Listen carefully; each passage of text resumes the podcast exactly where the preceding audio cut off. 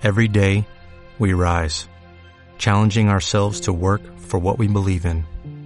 At U.S. Border Patrol, protecting our borders is more than a job, it's a calling. Agents answer the call, working together to keep our country and communities safe. If you're ready for a new mission, join U.S. Border Patrol and go beyond. Learn more at cbp.gov/careers. Ninjas cerebrales, bienvenidos a un nuevo episodio del podcast. Técnicas de memoria, estrategias de estudio y trucos para aprender más rápido en tu carrera, vida o profesión. Mi nombre es Pablo Lomelí y soy tu coach y entrenador. Comencemos a activar tu cerebro.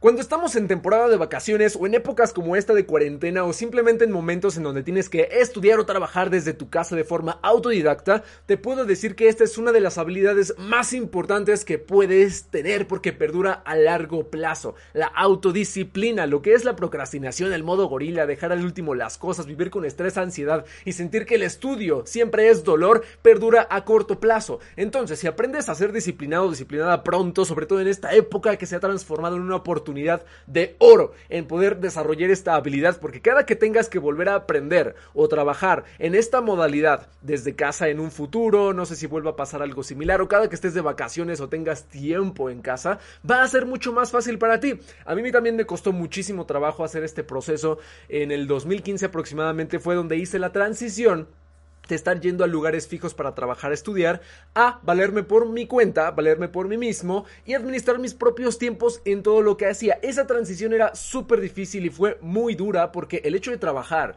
ya desde un sitio conocido, sobre todo tu casa, tienes al frente las distracciones, las tentaciones y no sabes cómo administrarte porque no hay ninguna claridad, no hay ningún objetivo, no sabes por dónde comenzar. Pero para esto es este episodio, para darte algunas ideas. Pero vamos a comenzar primero por detectar cuáles son los problemas más grandes que surgen cuando empezamos a aprender de forma autodidacta y de forma disciplinada que se ha vuelto una necesidad hoy en día. Surgen tres problemas cada que te encuentras en tu casa y tienes que hacer tus actividades solo o sola. Quizá con apoyo, pero no es lo mismo porque estás en tu casa y tú dices, pues administro mi tiempo como yo quiero. Hay tres problemas. El primero, puedes caer en un exceso de distracciones. Porque la tentación está frente a ti. Cuando tú estás en un colegio o estás en el trabajo, pues bueno, tienes al profesor delante, tienes al jefe delante, tienes la computadora o tienes lo que tienes que hacer nada más para tomar acción y nada más. Y nada más estás deseando que de la hora de la salida para que puedas tener tiempo libre, obviamente siendo productivo en estos lugares fijo, colegio, escuela, etc.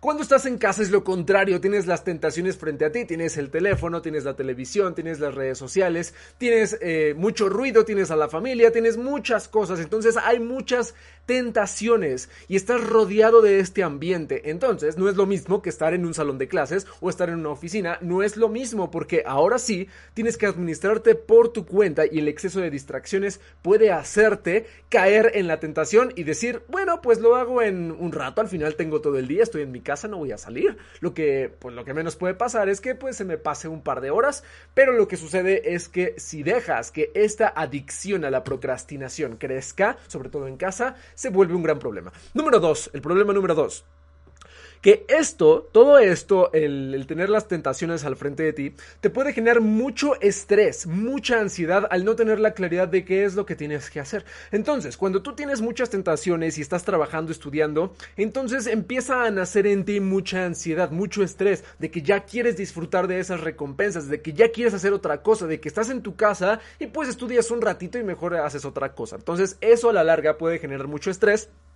porque cuando se te acumula el trabajo y se te acumulan las cosas, lo que sucede es que pues tienes más trabajo que hacer y pues eso genera mucha confusión. Y el tercer problema es que puedes perder tu fuerza de voluntad. La fuerza de voluntad es nuestra capacidad de tomar decisiones todos los días de forma activa. Entonces, si tú desperdicias esta energía que es como una pila para tomar decisiones, esta fuerza de voluntad, lo que sucede es que caes mucho más rápido ante los brazos de la procrastinación. No tienes energía para decidir qué hacer, qué planear, qué cosas realizar, qué cosas estudiar. Entonces, lo que sucede es que el cerebro dice, bueno, lo más fácil es procrastinar. Eh, una regla muy importante basada en ciencia de los hábitos dice que cuando tienes dos hábitos al frente, siempre se va a dar el más fácil, el que mejores recompensas tenga. Por ejemplo, si tienes un libro en el frente que tengas que leer, que tengas que estudiar y tienes tus redes sociales, ¿cuál es el hábito más fácil? Pues las redes sociales, entonces prefieres hacer eso porque el libro es más aburrido y es más complicado, ¿ok? Entonces, para empezar a eliminar esta tentación a caer en las distracciones, vamos a aplicar algunas reglas y algunas técnicas y te voy a empezar a ayudar y a dar algunas ideas para que empieces a entrenar esta habilidad de ser autodidacta o disciplinado o disciplinada en tu caso, en donde te encuentres. Entonces, el tener la tentación fuerte muy fuerte que está frente a ti se ha convertido en un problema grave.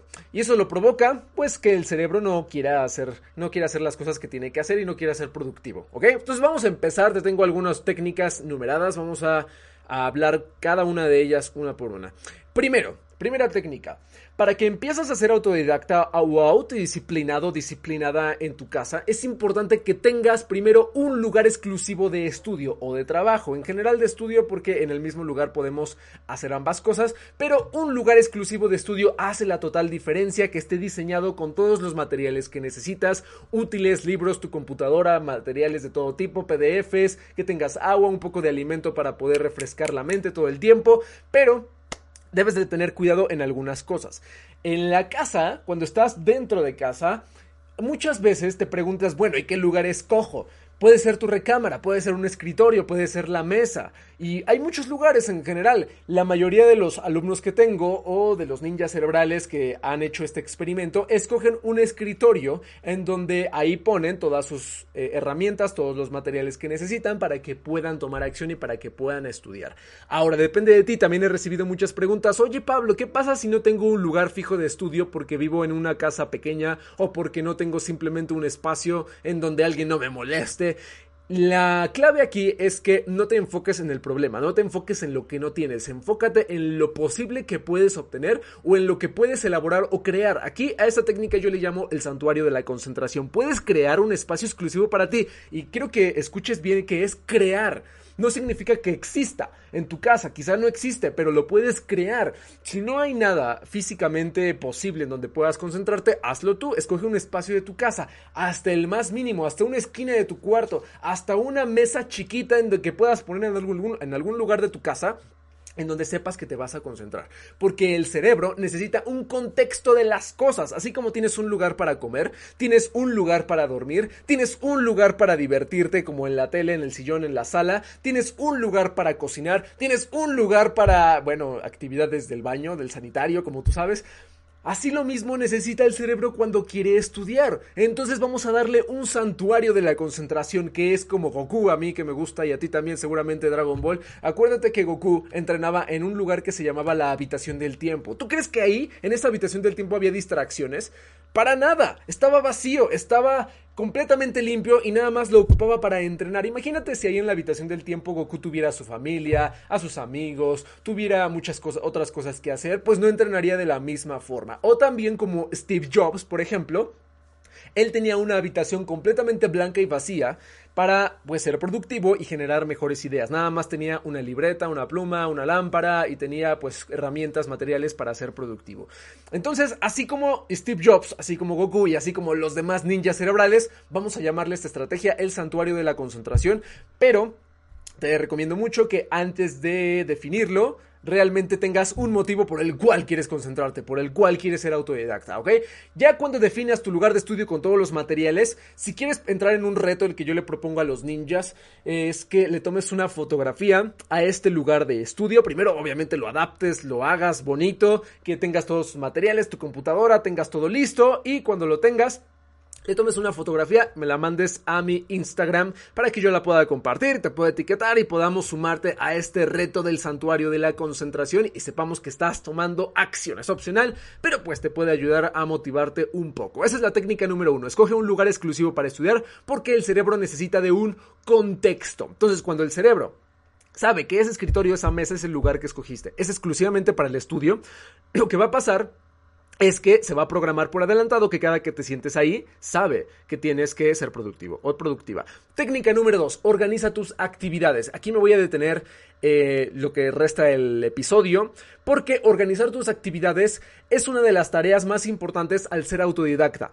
No te puedes llamar una persona autodisciplinada o autodidacta si no aprendes a organizar tu tiempo y si no aprendes a organizar tus propias tareas o actividades de todos los días, de todas las semanas, de todos los meses, de, los años en general. Entonces, así es como te vales por ti mismo. Nadie, nada ni nadie puede decirte qué es lo que tienes que hacer aquí. Simplemente tú te administras y decides en qué momento hacer qué otra cosa. Claro, puedes tomar clases online, puedes hacer home office, puedes hacer muchas actividades a distancia, pero Tú por tu cuenta eres la persona que tiene que administrar su propio tiempo y decidir qué hacer primero, qué hacer después, qué hacer ahora, qué es más urgente, qué es prioritario, qué no es tan prioritario. Tú decides y tú escoges también los horarios que quieres concentrarte, ¿ok?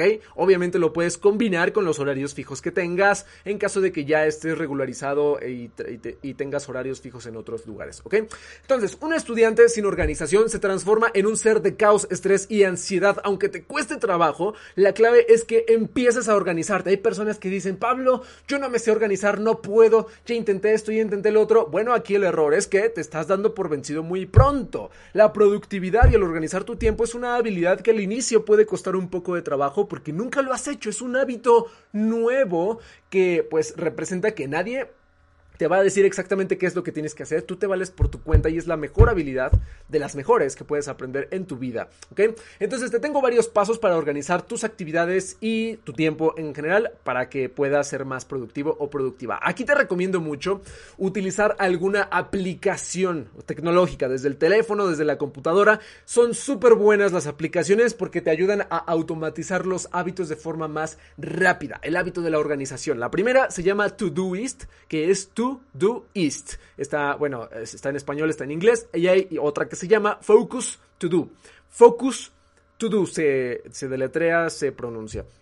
Entonces, la que más me gusta a mí es Focus to Do porque es la que incluye todas las herramientas que yo necesito para concentrarme y organizar mis actividades y es la que utilizan muchos de mis alumnos y muchos de los niños cerebrales, pero aquí lo que te recomiendo es que escojas la que más te acomode. Además de estas dos, hay muchas otras aplicaciones más similares o también lo puedes hacer manual, esto depende de ti, pero mi recomendación, que es la que más me ha dado resultados, se llama Focus to Do o la alternativa es Todoist, pero hay otras. Está Microsoft To Do, está Wunderlist, hay N cantidad de aplicaciones. Pero vamos a empezar. Esto lo puedes hacer en cualquier aplicación y debes de buscar una que te ayude a esto. Y si quieres tomar mi recomendación, me dará mucho gusto. El paso número uno. Tienes que definir cuáles son los grupos de actividades que tienes, en pocas palabras. Imaginemos que estás en la escuela y tienes cinco materias. Pues estas cinco materias van a ser tus cinco grupos de actividades. Las actividades que tengo para física, las actividades para química, las actividades para biología, las actividades para matemáticas, las actividades para, no sé, bioquímica, las actividades para anatomía, las actividades para contabilidad, cualquier otra cosa. Si estás en el ramo escolar, tus grupos de actividades siempre van a ser tus materias porque cada materia tiene un montón de tareas que hacer, ¿ok? Entonces, primero define cuáles son los grupos de actividades que tienes.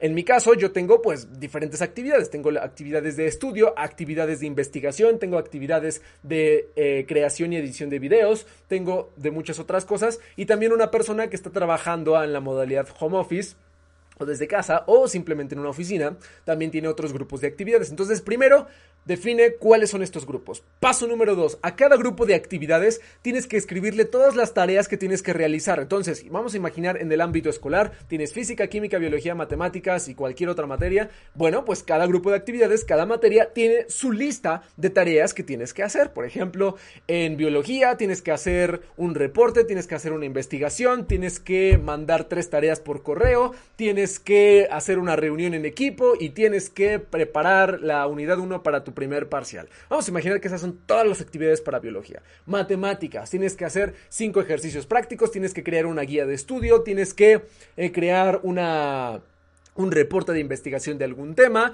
y tienes que crear un grupo de repaso para practicar problemas difíciles con tu equipo. Vamos a imaginar. Y así como este grupo de actividades, en los demás, en las demás materias tienes que escribir o, sea manualmente o en la aplicación, todas las tareas y micro tareas que tienes que realizar de cada grupo de actividades para que tengas un mapa general de qué es lo que tienes que hacer. Es como cuando estás en un videojuego y el videojuego te pone la lista de misiones y sub eh, actividades o misiones secundarias que tienes que cumplir para llegar a cierto porcentaje del juego. Lo mismo lo tienes que hacer en la escuela o en lo que estés aprendiendo, estudiando, en lo que estés haciendo, que tengas un mapa general de qué es lo que tienes que hacer. Este lo diseñas tú y cada día, cada día que tengas que aprender algo nuevo o tengas que estudiar y trabajar sobre tu plan, van a nacer nuevas tareas y nuevas actividades. Estas nuevas actividades que salgan a lo largo del día las tienes que reprogramar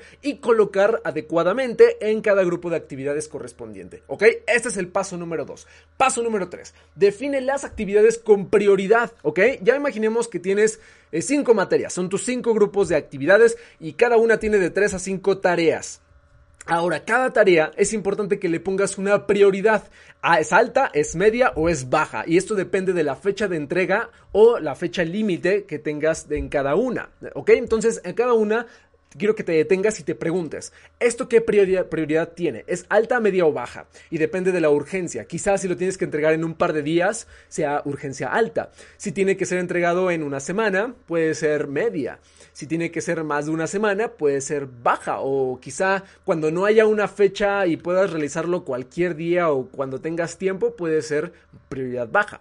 Pero las altas, las, las actividades de prioridad alta son las que debes de marcar de inmediato porque son, van a ser las actividades que vas a tener que realizar en los próximos días. ¿Ok? Entonces a cada tarea que le escribiste a cada grupo de actividades, le pones una fecha límite, le pones la urgencia y su nivel de prioridad para que sepas exactamente qué es lo que tienes que hacer porque el cerebro funciona por prioridades. Cuando algo es urgente lo hace, cuando algo no es urgente no lo hace. Pero para eso tú lo defines, no lo puedes dejar en tu cabecita porque el cerebro es muy bueno para tener ideas, no para sostenerlas, ¿ok? Si tú sostienes todo el tiempo lo que tienes que hacer y te acuerdas, ay, tengo que hacer cinco tareas para esta parte, para esta materia, para esta actividad, lo que va a pasar es que tu cerebro se va a saturar y de pronto se le van a olvidar algunas cosas que tuvo que hacer y llegan ocasiones en donde se te olvida lo que tienes que hacer. Entonces eso no es lo que debe pasar.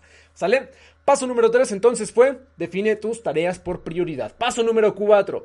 Crea micro tareas por actividades grandes. ¿A qué me refiero con esto? Vamos a imaginar que tienes actividades o tienes tareas que hacer que son muy elaboradas. Bueno, a estas actividades muy elaboradas tienes que crearle su propia micro lista, mini lista de mini acciones que tienes que realizar para completarla.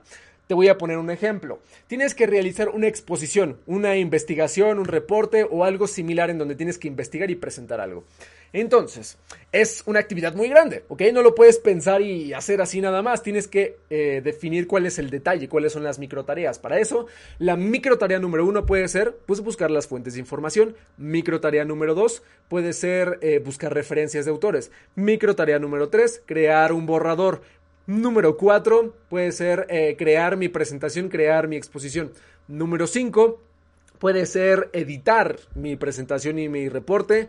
número, la que ahora sí que las últimas deben de ser repasar y entregar todo. Entonces vas a tener de 5, 7, no sé cuántas sean microactividades si es muy grande la, lo que tienes que hacer. ¿Ok? Entonces divide por micro tareas estas actividades muy grandes que tengas. ¿Cómo puedes definir si algo es muy grande? Con una estimación de tiempo. Por ejemplo, si sientes que una actividad muy grande te va a tomar más de dos horas, significa que es una actividad enorme y tienes que dividirla en micro tareas que puedas realizar en pedacitos de 20 o 30 minutos. ¿Ok? Si es una actividad normal, te va a tomar de 30 a 60 minutos, no la tienes que dividir a menos que tú lo consideres. ¿Ok? Esa es la regla central. Ahora vamos al paso número 5.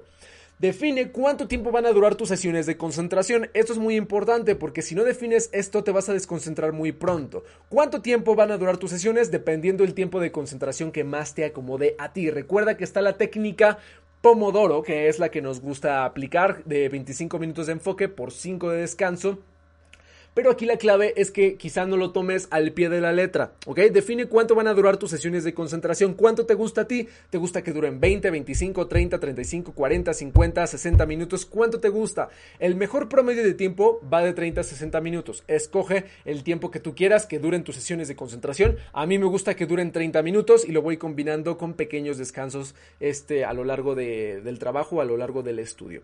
Ahora, después de que decides cuánto van a durar tus sesiones de concentración, tienes que estimar, eh, pues ahora sí, con una aproximación el tiempo que te va a tomar realizar cada actividad. Te sientas a revisar cada grupo de actividades, cada materia, y te preguntas, ¿cuánto tiempo me va a tomar realizar esta actividad de física, de química, de biología, de cualquier cosa? Y con una estimación basada en tu experiencia, vas a decir, bueno, yo creo que me puede tomar una hora. Entonces le pones una hora o le programas que te va a tomar una hora. Me, toma dos, pues le pones dos, me toma tres, pues le pones tres, me toma cuatro, le pones cuatro. Lo que queremos con esto es que por cada materia tengas un estimado de horas que tienes que invertir para completar todo lo que tienes que hacer. ¿Ok? Esa es la, parte más importante para que cuando empieces a concentrarte sea mucho más fácil el proceso. Paso número 6, organiza por día tus actividades. Ya lo vimos, a cada una le pones la fecha de entrega. Paso número 7, al final de cada día revisa tu agenda y ve si tienes que reagendar algo. Esto es muy importante. Siempre revisa tu progreso de cada día. Si algo no salió, no te preocupes, no eres perfecto, no eres perfecta, lo reagendas y listo, no pasó nada. ¿Sale? Y las nuevas actividades que surjan a lo largo del día las tienes que programar en tu agenda y en tu lista de actividades. ¿Sale? Vamos al paso número 8. Todas las mañanas Invierte aunque sea 5 minutos en planear todo lo que tienes que hacer. 5 minutos no te quita nada. Entonces abre en 5 minutos tu aplicación, tu agenda, tu lista de actividades y revisa cuál es la prioridad del día, de qué materias y con qué urgencia. Y ponte la meta de completar las tareas que eh, son urgentes o que son más necesarias. Si hay una actividad muy grande que no completas en un día, la puedes repartir en pequeños pedacitos a lo largo de varios días. Vamos a imaginar que estudiar para un examen te toma pues mucho tiempo, entonces vas a avanzar un pedacito a lo largo de tres o cuatro días, por ejemplo. Lo mismo para una presentación, lo mismo para una investigación, lo mismo para cosas este, grandes. ¿Ok? Y ya está, ya tenemos los ocho pasos. Ahora sí, vamos a la técnica número 3. Ya organizamos tu tiempo, ya organizamos tus actividades. Vamos a la técnica 3, que es el time boxing. ¿Qué es el time boxing? Es una técnica para bloquear tiempo para concentrarte. ¿Ok?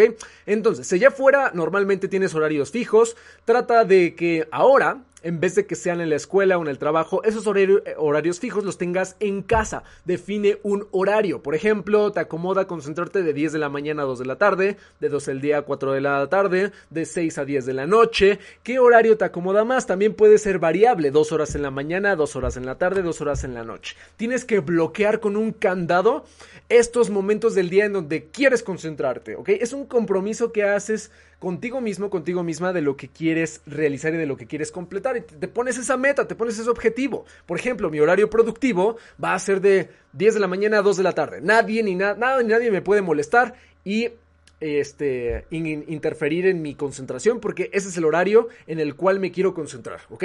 Entonces en ese horario ni siquiera las redes sociales te pueden distraer. Esa es la clave y eso es lo más importante. Si no quieres un periodo de estudio grande, haz pequeñitos y los repartes a lo largo del día, pero es importante que incluso en tu agenda, yo te recomiendo hasta en Google Calendar, que es una agenda digital, un calendario digital, puedas eh, ahí escribir y definir cuáles son los horarios fijos que quieres tener a lo largo de cada semana. Cada cuándo hacer esta planeación, yo creo que cada semana es un buen número, es una buena meta, porque tienes una buena estimación de lo que quieres hacer por cada 7 días. Por cada 20, por cada 30 días puede ser complicado, entonces te puedes ir de 7 en 7 y va a ser mucho más fácil. Eh, ok, entonces imagina que ahora tu casa es la escuela. ¿Qué horarios te gustaría tener? Esa es la pregunta que tienes que, tienes que responder. ¿Qué horarios me gustaría tener ahora que estoy en casa siendo de forma autodidacta? Ahora, mucho ojo, sin desconcentrarte, que hagas un compromiso personal. Puede ser dividido con descansos o puede ser de corrido como tú quieras. Aquí, pues como te dije, puedes usar Google Calendar si te acomoda. Esta es la técnica del time boxing. Cada que lleguen estos momentos en donde debas concentrarte, ya sabes qué es lo que tienes que hacer. Vamos a la técnica número 4, que es usar la técnica Pomodoro. ¿Ok? Ya te platiqué un poquito de la técnica Pomodoro en este y en episodios anteriores, que al tener tu horario fijo lo que resta es que te concentres en intervalos de enfoque combinados con descanso. El formato tradicional de Pomodoro es que tengas cuatro Pomodoros de 25 minutos con 5 minutos de descanso. Esto es bueno cuando tienes tareas muy duras a realizar y que necesitas descansos constantes. El segundo formato, que es una segunda modalidad, se llama el formato flexible. Imagina que tienes las mismas dos horas para estudiar. Eh, vamos a ponerle de 8 a 10 de la mañana. ¿ok?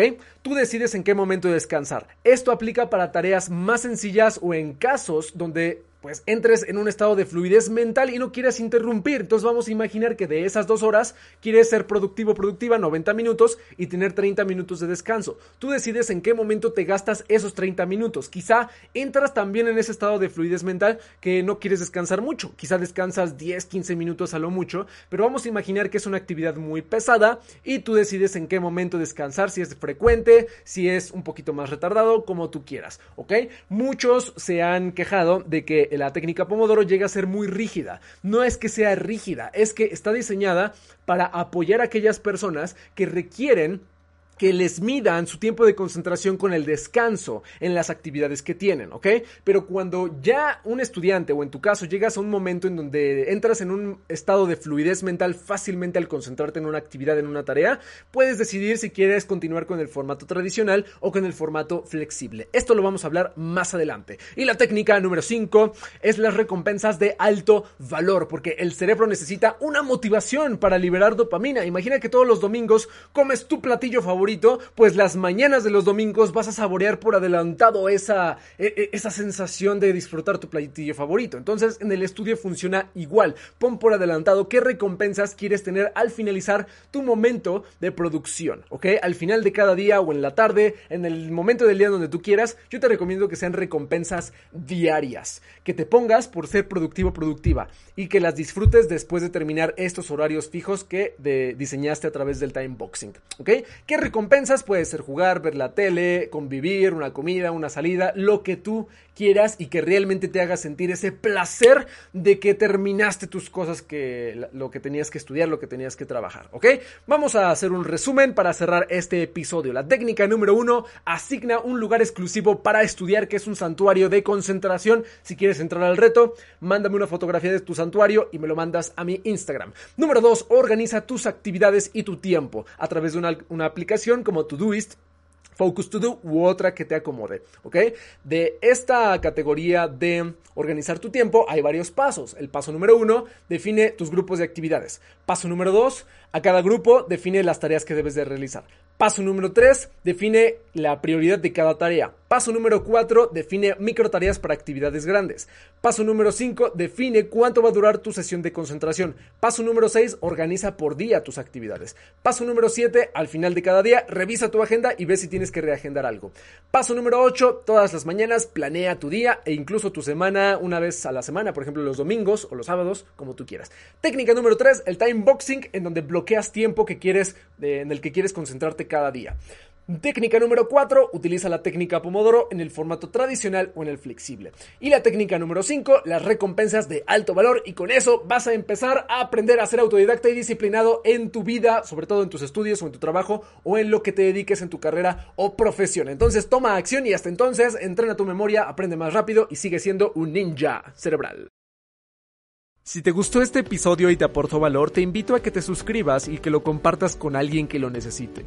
Y para que sigas recibiendo este contenido, te quiero dar cuatro ideas muy poderosas. Número 1. Únete al grupo de Facebook, lo encontrarás con el nombre de Mentes Entrenadas. Ahí es en donde publicamos ejercicios, lecciones y podremos compartir las ideas más poderosas de este podcast. Número 2. Enseña lo que aprendiste a alguien más para que lo fortalezcas y lo lleves a la acción en tu vida. Número 3. Te invito a participar en uno de nuestros nuestros talleres gratuitos de memoria y aprendizaje. Para que pidas tu acceso, entra directamente en pablolomeli.com diagonal taller gratuito. Para pedir tu acceso, entra en pablolomeli.com diagonal taller gratuito. Y número 4, si compartes algo que hayas aprendido de este podcast en tus redes sociales, no dudes en etiquetarme para que el equipo y yo estemos al pendiente de tus resultados. En Instagram me encuentras como pablolomeli.memoria, en Facebook como Pablo Lomelí Entrenador y en Twitter como como Pablo Lomelí MX. Hasta entonces, felices aprendizajes y nos vemos en el siguiente episodio de Ninja Cerebral.